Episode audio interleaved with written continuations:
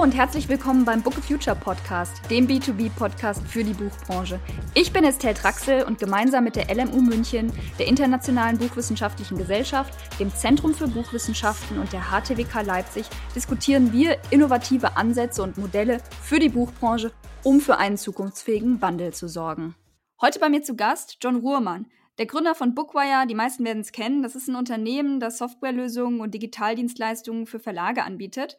Neuerdings hat jetzt Bookwire auch Creatokia gegründet. Das ist eine NFT-basierte Plattform für Text, Bild und Audioinhalte. Hallo John, schön, dass du heute da bist. Ja, ich freue mich auch sehr. Super. Stell dich doch mal bitte kurz vor, wer bist du und was genau machst du? Also ich bin John Ruhrmann. Ich ähm, habe mal vor 10, 11 Jahren eine Firma gegründet, die heißt Bookwire. Und ein besonders wichtiges Projekt dieser Firma ist im Moment die NFT-Plattform Creatokia. Da geht es um ja, wenn man das ein bisschen äh, energieintensiver ausdrücken will, um Blockchain-powered Digital Publishing.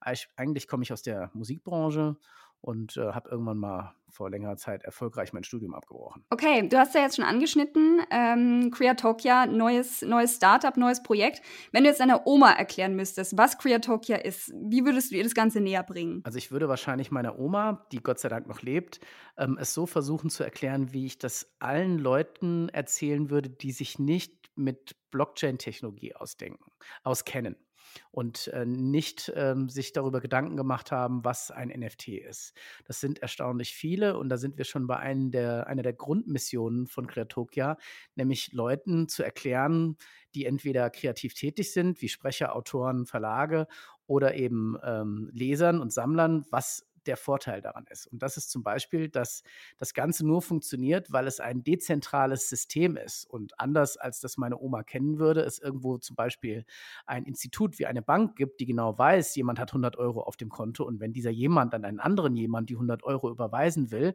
dann äh, stellt die Bank das sicher, weil sie weiß, der eine hat 100 Euro und der andere kriegt sie dann. Das Spannende bei der Blockchain ist, ist, dass alle Bescheid wissen, was passiert. Das ist ein großes Netzwerk, wo im Prinzip das gesamte Netzwerk die Sicherheit herstellt, dass sich zwei Leute direkt etwas geben können, zum Beispiel 100 Euro. Jetzt sind wir beim schnöden Geld. Nehmen wir mal an, es wäre nicht Geld, sondern andere Dinge in digitaler Art, die wir auf der Blockchain miteinander tauschen könnten. Dann sind wir bei den NFTs. Und das sind eben einzigartige digitale naja, Objekte, sage ich mal, oder ähm, äh, Stücke, die wir miteinander tauschen und handeln oder uns verschenken können.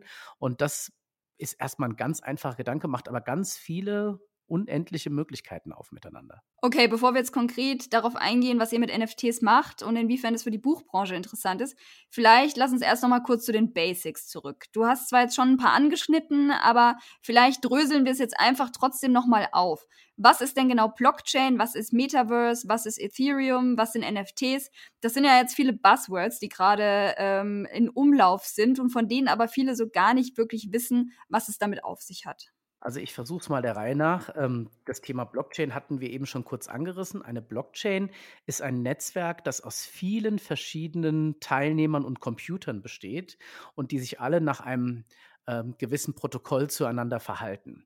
Und wenn ich da jetzt einen Computer raus oder dazu nehme, dann macht das erstmal keinen großen Unterschied. Das Netzwerk besteht weiter und alle äh, diese ähm, dieses, dieses Netzwerk, von dem es verschiedene Ausprägungen gibt. Es gibt äh, äh das Ethereum-Netzwerk, es gibt äh, auch andere Netzwerke, ähm, die äh, stellen miteinander ähm, im Prinzip Datensicherheit und Einmaligkeit äh, fest. Ja? Und wenn wir dann zum NFT kommen, dann ist das ähm, ein sogenannter Token auf diesem, äh, auf diesem Blockchain-Netzwerk und ähm, der äh, stellt, also der Begriff Token kommt ja aus dem Englischen und das ist so ein, ein, handelbares Stück, ein Token, ja. Und das, dieser, das beschreibt so ziemlich gut, ähm, äh, was damit gemeint ist. Und das ist auf der Blockchain eingeschrieben als Programmcode und äh, der NFT, das heißt Non-Fungible Token, der kann also nicht äh, verändert werden oder vervielfältigt werden. Und damit haben wir quasi ein, etwas geschaffen, was es so noch nicht so richtig gab, nämlich ein digitales Original, also etwas, was es nur einmal gibt. Und das kann ich, als wenn ich ein Teilnehmer auf der Blockchain bin, diesem Netzwerk, vielleicht stellen wir es uns ein bisschen wie das Internet vor, den kann ich in einer Wallet haben. Und mit einer Wallet hängen die Teilnehmer auf der, äh, auf der Blockchain und da drin kann ich gewisse digitale Gegenstände oder digitale Dinge wie solche Tokens, ähm, ich, Gegenstand ist ein Hilfsbegriff an der Stelle, äh, eben für mich lagern, wie in meinem Portemonnaie, wie eine Münze. Und äh, damit hätte ich jetzt versucht, schon das Thema Blockchain äh, zu erklären und auch das Thema Non-Fungible Token, mit dem man wiederum weitere Inhalte verbinden kann. Da gab es jetzt sehr ähm, krasse äh, Dinge, die in der Kunstszene passiert sind. Also teilweise sind digitale Kunstwerke für sehr viel Geld verkauft worden. Muss man sich natürlich fragen, warum ist das passiert? Es gibt eben so eine digitale Boheme, auch Leute, die sehr früh in Cryptocurrency investiert haben. Und da sind wir bei dem Thema Ethereum oder ETH. Äh, es gibt ja auch Geld, also Kryptogeld auf diesen Blockchains, hm, dass man mit echtem Geld auf ganz normalen Börsen tauschen kann, wie Coinbase, äh, kennt man vielleicht, es gibt auch deutsche Banken mittlerweile, die das machen. Nuri ist so ein Anbieter oder Bison von der Börse Stuttgart. Da kann man also solche Cryptocurrencies, die gar nicht zu einem gewissen Land oder einer Notenbank gehören, sondern eben als Währung, mit denen ich mir was kaufen kann, auf dieser Blockchain funktionieren. Und äh, da gibt es zum Beispiel ETH, das ist äh, eine Währung, äh, die jetzt auch im Werk, Wert stark gestiegen ist, weil eben so viel mittlerweile mit Blockchain-Technologie gemacht werden kann. Ja. Ähm, was hattest du noch gefragt? Das Metaverse. Das Metaverse. Also man sieht ja, Facebook hat sich jetzt gerade umbenannt in Meta. Und ähm, auch wenn Facebook kennt ihr die Debatte, ein bisschen unter Druck ist, ob das jetzt, was, was das Social Network so äh, mit sich verbrochen hat oder für was die alles verantwortlich sein könnten und, und die Werbung da vielleicht, ist ja alles ist ja fast nichts kontrovers, nicht nicht kontrovers diskutiert in unserer jetzigen Zeit. Ähm, haben die sich den Namen ja nicht umsonst gegeben. Also das größte Netzwerk der Welt nennt sich Meta. Naja, und das ist eben das, worauf unsere digitale Welt im Moment zusteuert. Also das bisherige Web, bestehend aus Plattformen, aus großen Plattformen wie zum Beispiel Facebook, jetzt Meta oder Handelsplattformen wie Amazon oder Suchmaschinen wie Google, ja, ähm, dieses Web wird immer mehr verschmilzt mit unserer Wirklichkeit durch das Internet of Things. Also wer gerade eine neue Küche eingebaut hat, weiß, dass auch der, der äh, Kühlschrank gerne mit dem Internet verbunden ist und äh, der Herd und ähm, viele Autos ziehen sich Updates wie Handys aus dem Internet. So, das ist das, das, ist so der Stand der Entwicklung und es geht jetzt einen Schritt weiter, weil jetzt kommt die Augmented Reality und die Virtual Reality hinzu.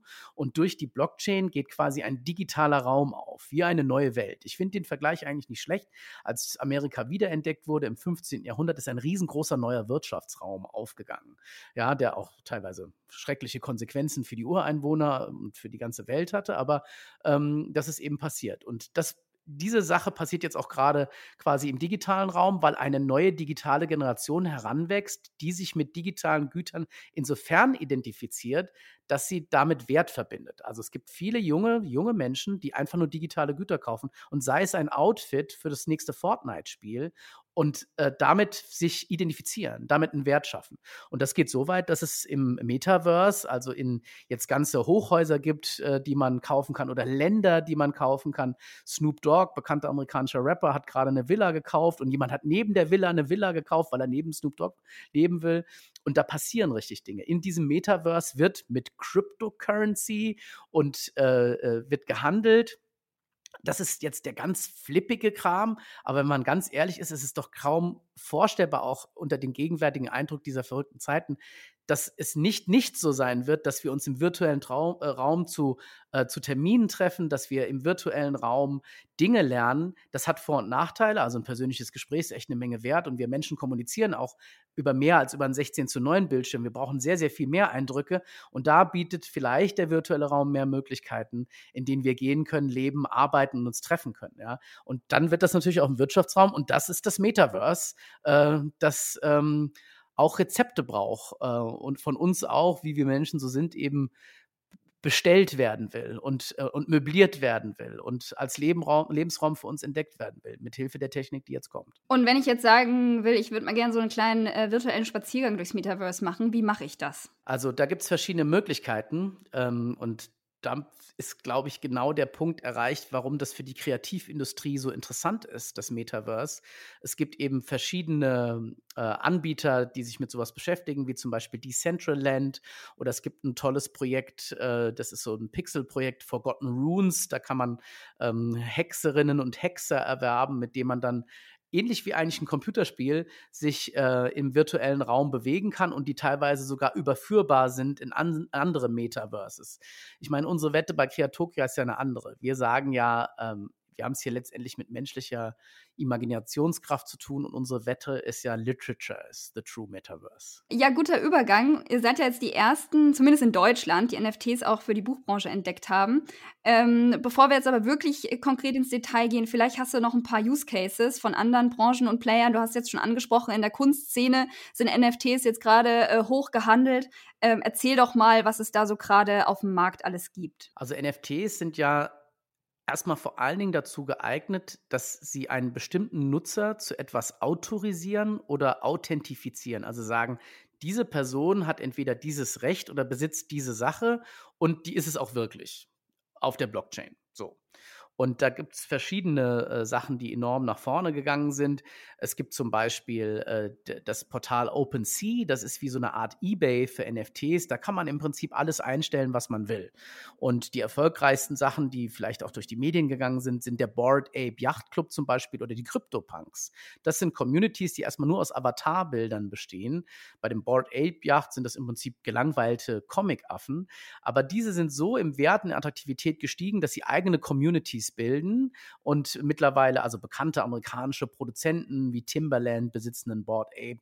Und diese Community, weil diese Board Apes sehr limitiert sind, ist im direkten Austausch miteinander, weil nur mit diesem Token kommt man in gewisse Chaträume rein. Und das ist auch schon so ein bisschen der langweilige Case, finde ich auf Dauer, weil dann haben wir es so mit dieser ganzen Krypto-Kapitalismuskultur zu tun, die man ja zu Recht hinterfragen kann. Also nur Leute, die sehr reich sind, die sehr ähm, äh, besonders sich gut auskennen mit dem Digitalen, die haben jetzt plötzlich hier super Möglichkeiten, sich noch besser zu vernetzen das ist der erste Schritt. Aus meiner Perspektive ist der zweite Schritt, dass man eben einfach, schnell und unkompliziert auf der ganzen Welt miteinander auf der Blockchain was machen kann.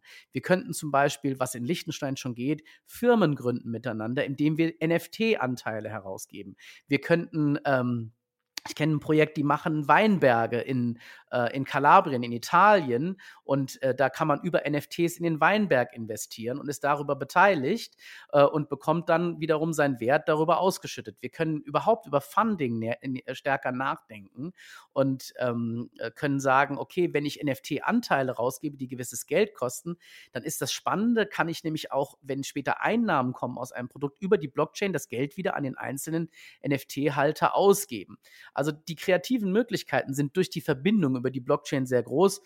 Und man kann sich auch zum Beispiel, es gibt Timeless, ein Startup aus Berlin, die kaufen teure Dinge, also eine sehr teure Uhr, ein sehr teures Auto. Und dann kann man sich partikular, also mit einem kleinen Anteil daran beteiligen und an der Wertsteigerung dieses, dieses äh, Dings, äh, das auch immer so viel wert sein mag, partizipieren. Und das, da haben wir es eben wie so oft mit der einzigen Highscore zu tun, die wir Menschen so wirklich akzeptieren, jenseits von Gefühlen, Geld.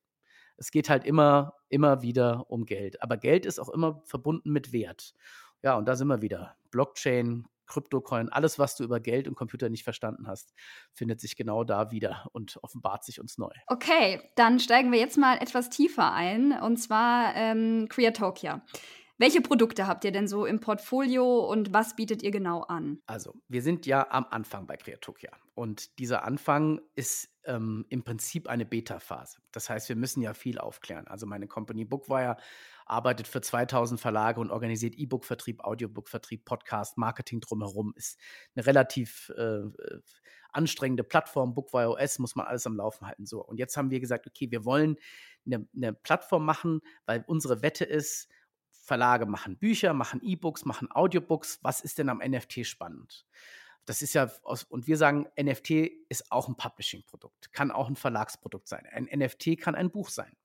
Und da haben wir eine Plattform uns ausgedacht, die auch jetzt schon live ist, die mit, ähm, äh, mit einer eigenen kleinen Collection an Werken, die wir verwenden können, äh, jetzt schon mal zeigt, was alles gehen kann. Und es kann eben zum Beispiel gehen, dass ein sehr bekannter Autor, ich fange auch gleich mal bei dem Unbekannten an, ein sehr bekannter Autor, der zum Beispiel doch einen neuen Band oder eine Autorin doch einen neuen Band einer sehr bekannten Magierreihe rausbringen will, sagt, ich möchte noch für meine wirklich besonderen Fans etwas ganz Besonderes machen und ich mache eine limitierte Edition. Es gibt von der ersten digitalen NFT-Auflage nur 1000 Stück.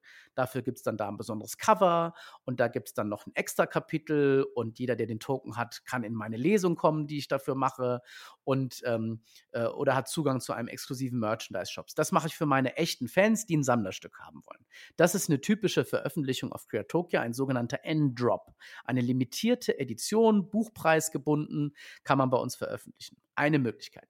Diese gleiche Autorin könnte auch sagen, oh, ich habe Lust auf was ganz was anderes. Ich mache eine Veröffentlichungsparty, bevor das physische Buch in den Buchhandel kommt.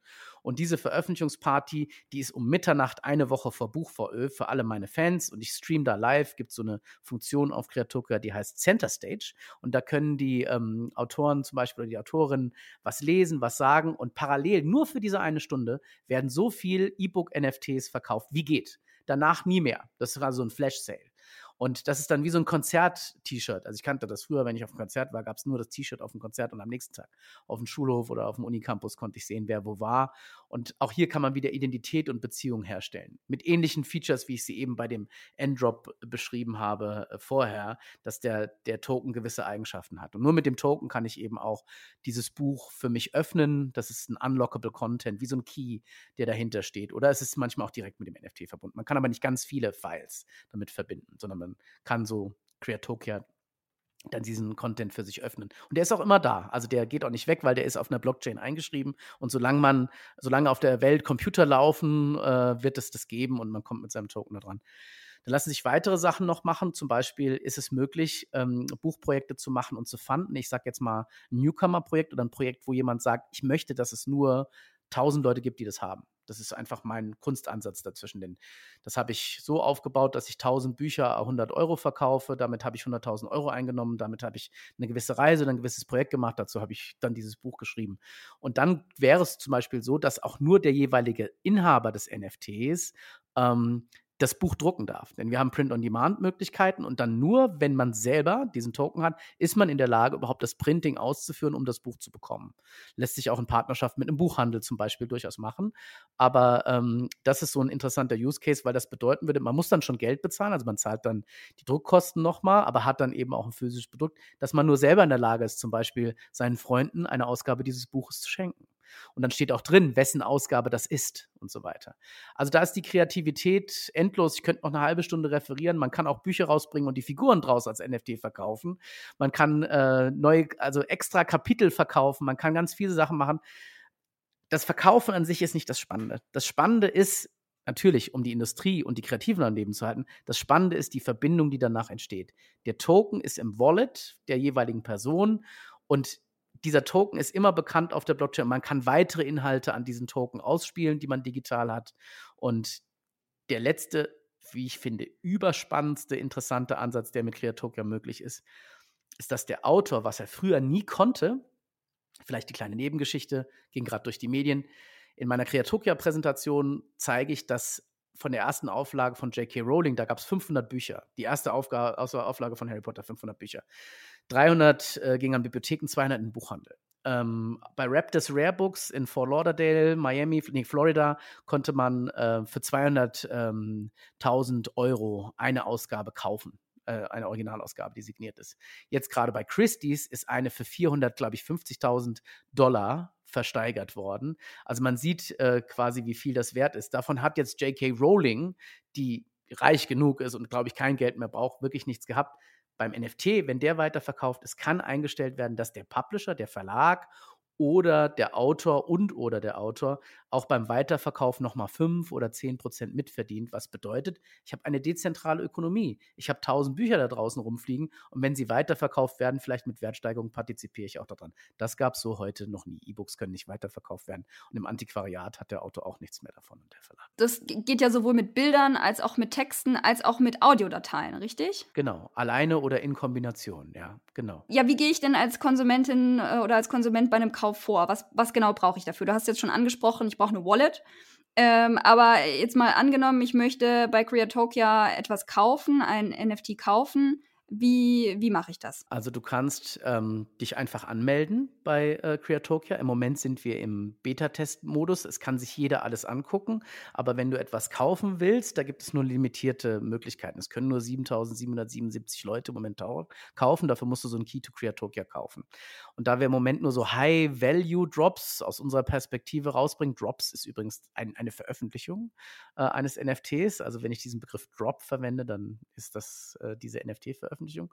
Und dann kannst du dich dort anmelden und hast zwei Möglichkeiten, die Sachen zu bezahlen.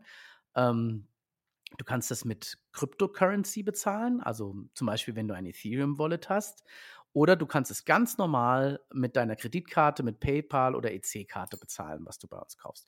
Das war uns wichtig. Ist überhaupt eine Mission von Creatokia, Leuten und das sind sehr viele, also ich habe jetzt gerade eine Umfrage gesehen, 80 Prozent der Befragten in Deutschland wissen nicht, was ein NFT ist. Es ist unsere Mission, auch den Leuten beizubringen, wie das geht. Und da gibt es ein Tutorial auf Kreatokia, wie legst du dir ein Wallet an und so weiter. Ähm, äh, oder was brauchst du grundsätzlich? Eigentlich brauchst du grundsätzlich nur ein Wallet, um später dein ähm, NFT zu besitzen und auch weiter zu verkaufen oder zu behalten einfach und auch öffentlich zu zeigen. Wir glauben auch sehr, dass das Darstellen, was hat man selber für NFTs, wichtig ist für die Menschen und haben deshalb auch ein extra Feature dafür geschaffen. Ähm, aber eigentlich brauchst du nichts, außer das, was du sonst neben diesem Wallet sonst auch brauchst, um im Internet äh, etwas einzukaufen. Ja, genau, da hast du jetzt nämlich einen Punkt angesprochen, es ist wichtig, dass andere das sehen. Ich glaube, das ist ja auch ein, äh, ein, nicht der Hauptaspekt, aber ich glaube auch ein wichtiger Aspekt in diesem ganzen äh, NFT-Kosmos.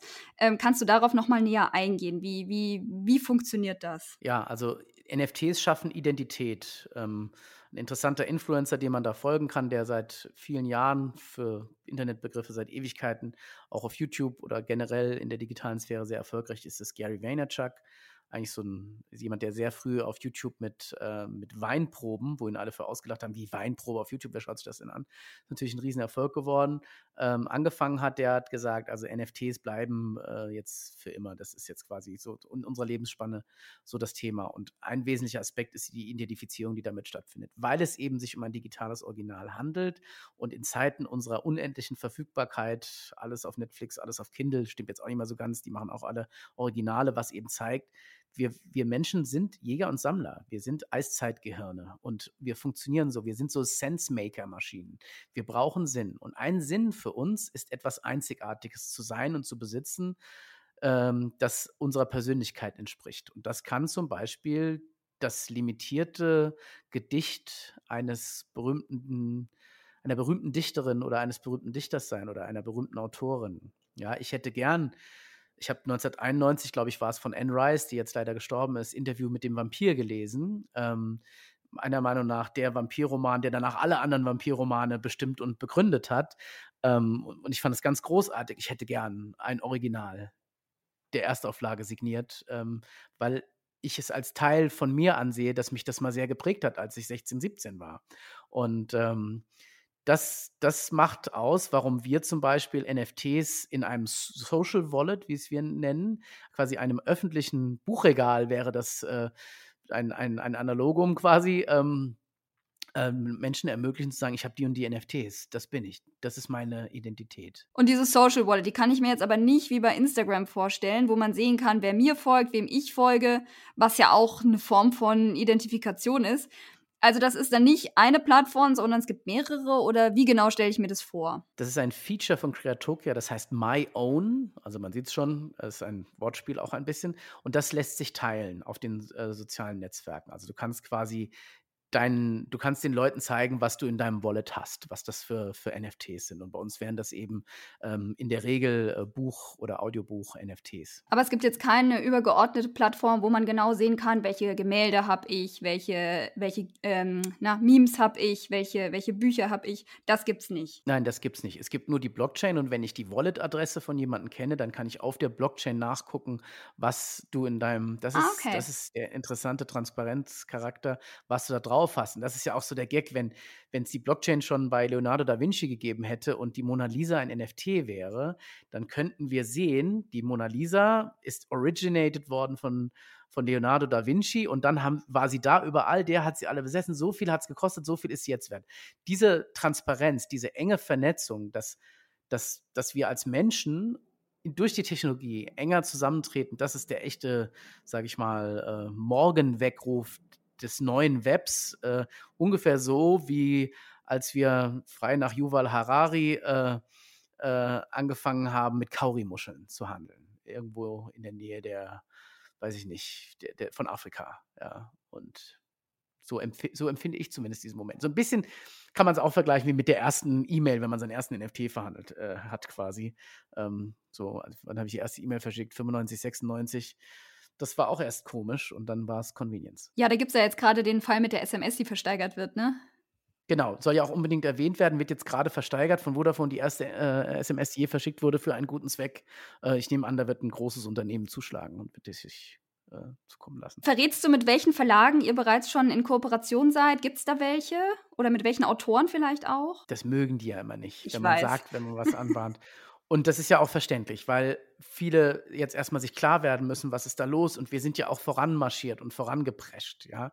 Wir haben uns ein Buzzword genommen, gibt ja einige Buzzwords, ob das jetzt AI ist, AR, Virtual Reality oder all, was auch immer, alles, was irgendwie Algorithmen getrieben ist. Wir sind da voranmarschiert und wir wissen, das dauert seine Zeit, bis ähm, das bei den Kreativen angekommen ist. Es gibt aber schon viele Projekte, die jetzt alle sehen können.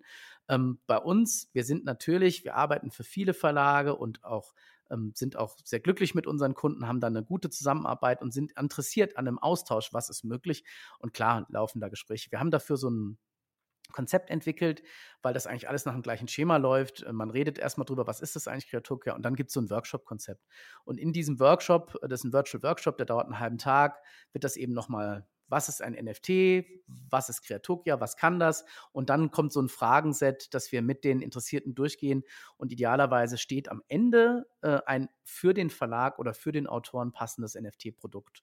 Das ist quasi auch ein Prozess, den man da durchläuft. Was konntet ihr denn schon genau verkaufen ähm, und zu welchen Preisen? Genau wie viel kostet das alles eigentlich? Wir sind, wie gesagt, gerade ähm, in einer Testphase und wir haben uns bemüht, jetzt ähm, von 100 bekannten Autoren der Weltgeschichte und Autorinnen, was leider gar nicht so leicht ist zu finden, gerade mal so ein kleiner Abbieger, wenn ähm, du Copyright-Free-Werke quasi edel aufbereiten willst, was schon viele gemacht haben, wozu wir uns entschieden haben, wir nennen das die Eternal Masterpiece Collection, die in verschiedenen Sets kommt, da gibt es die Adventurer, da ist dann Alexandre Dumas drin oder äh, die Revolutionaires, da sind dann eben, ist Karl Marx drin oder die Visionaries mit Jules Verne und solchen Leuten.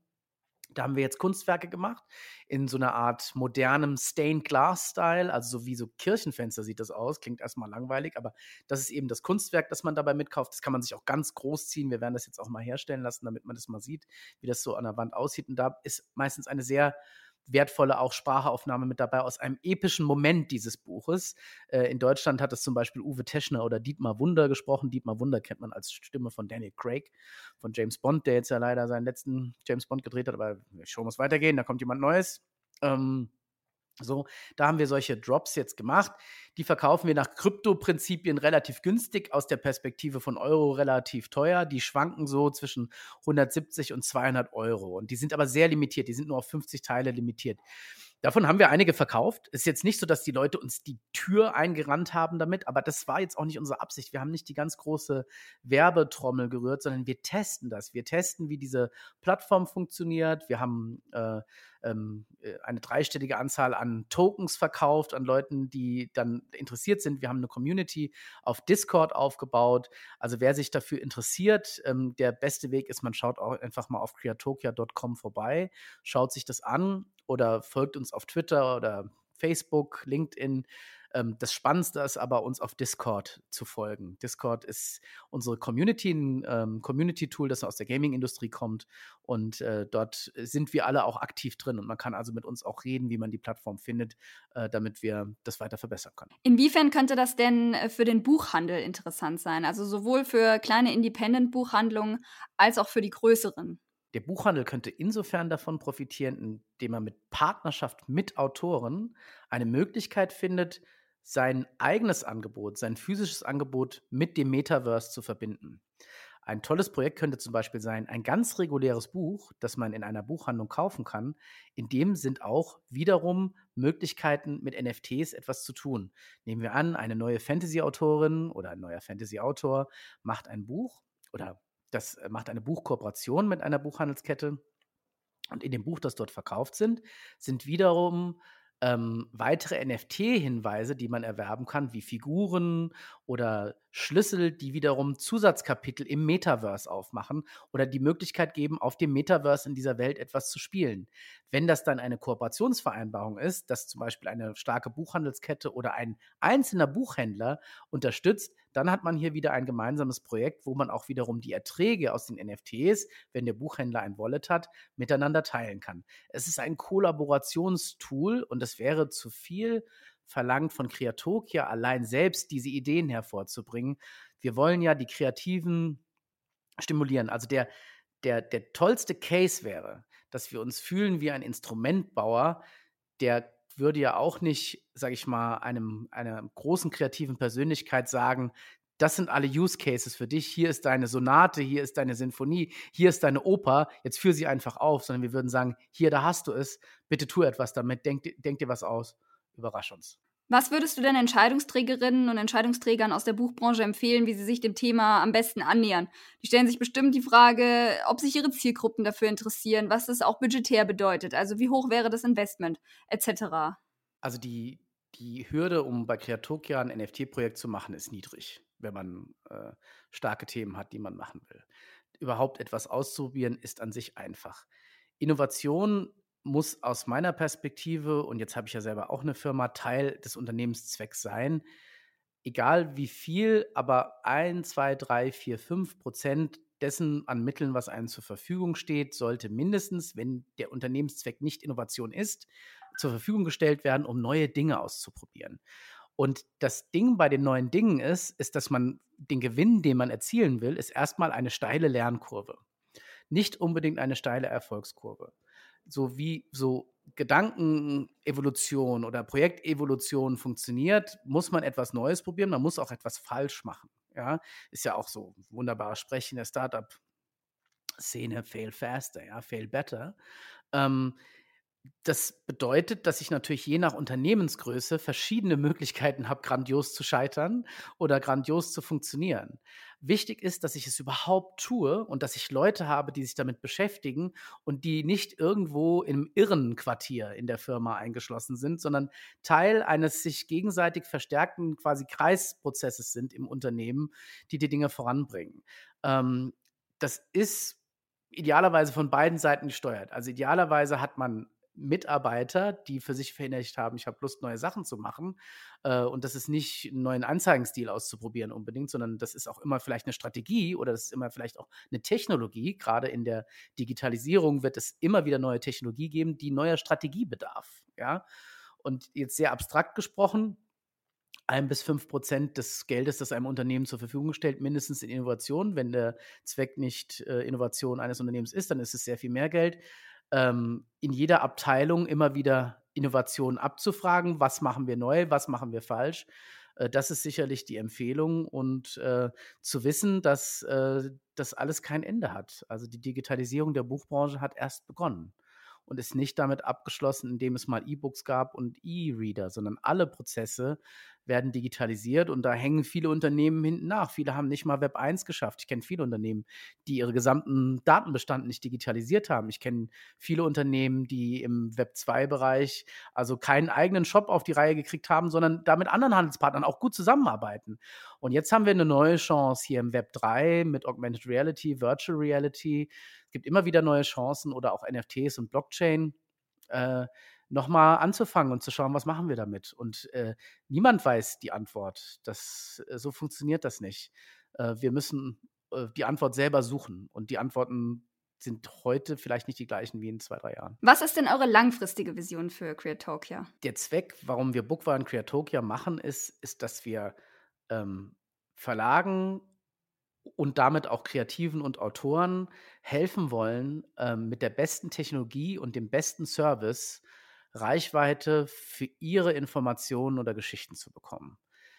Diese, diese Mission, dieses Mission Statement, das wir uns selbst gegeben haben, da sehen wir im Moment keinen Veränderungsgrund und ich glaube, dass es deshalb auch das Gleiche in vier oder fünf Jahren sein wird, was manchmal fast wie eine Ewigkeit wirkt. Ähm, und am Endpunkt ist eigentlich, ich glaube, irrsinnig an Verlage. Ich glaube, dass wir alles trotzdem Storyteller sind und Ich würde mir wünschen, dass wir Technologien und Möglichkeiten haben, dass jeder, der möchte und auch in der Lage ist, entsprechende Inhalte abzuliefern, ähm, quasi ein Storyteller ist. Aus meiner Perspektive sind wir alle Publisher, auch jetzt schon. Vielen Dank für das Gespräch, John, und den äh, Blick in eine komplett neue Welt. Es war wirklich extrem spannend. Vielen Dank. Ja, vielen Dank, dass ich hier sein durfte und ähm, ja, viel Erfolg weiterhin mit diesem super Format. Danke.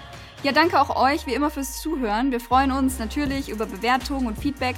Übrigens, neuerdings kann man auch auf Spotify bewerten. Falls ihr da also vorbeikommt, lasst uns doch gerne ein paar Sterne da. Ansonsten schöne Weihnachten, frohes Fest, guten Rutsch ins neue Jahr und bis zur nächsten Folge. Ciao.